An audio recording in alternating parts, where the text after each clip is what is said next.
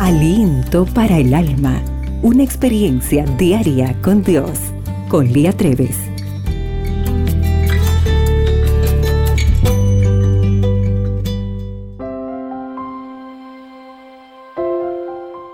Hola querida amiga. ¿Necesitas hoy de perdón?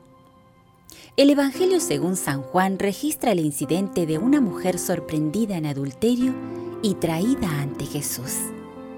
Llegó a rastras en manos de los depravados hombres que la habían hecho caer. Esas manos se levantaron para causar, pero las de Jesús se levantaron para perdonar. Jesús miró un momento la escena. La temblorosa víctima avergonzada, los dignatarios de rostro duro, sin rastros de compasión humana.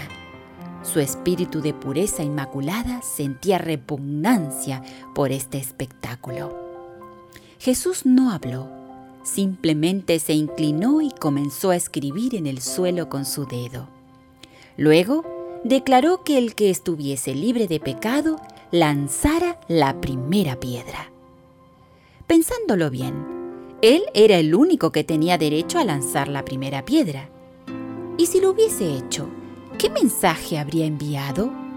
¿De qué modo esto habría contribuido a que más personas llegaran al reino de Dios?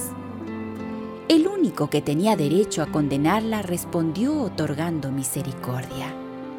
Su respuesta silenciosa fue tan fuerte que los acusadores huyeron, acosados por su conciencia, y la mujer quedó sola. Jesús es enemigo del pecado, pero ama al pecador. Y ahora Jesús se dirigió a la mujer diciéndole, Ahora vete y no vuelvas a pecar. No existe cosa alguna que pueda interponerse entre el pecador y el Salvador. Su amor es tan grande que no importa quién te acuse. Jesús puede perdonarte. Satanás trata de engañarnos, haciéndonos pensar que Dios es tan misericordioso que podemos hacer lo que se nos antoje, pues de todos modos nos va a perdonar. O nos hace pensar que hemos caído tan profundo que ya no existe la oportunidad del perdón. Pero el único pecado que Jesús no puede perdonar es aquel del que no te arrepientes, aquel al que te aferras hasta la muerte.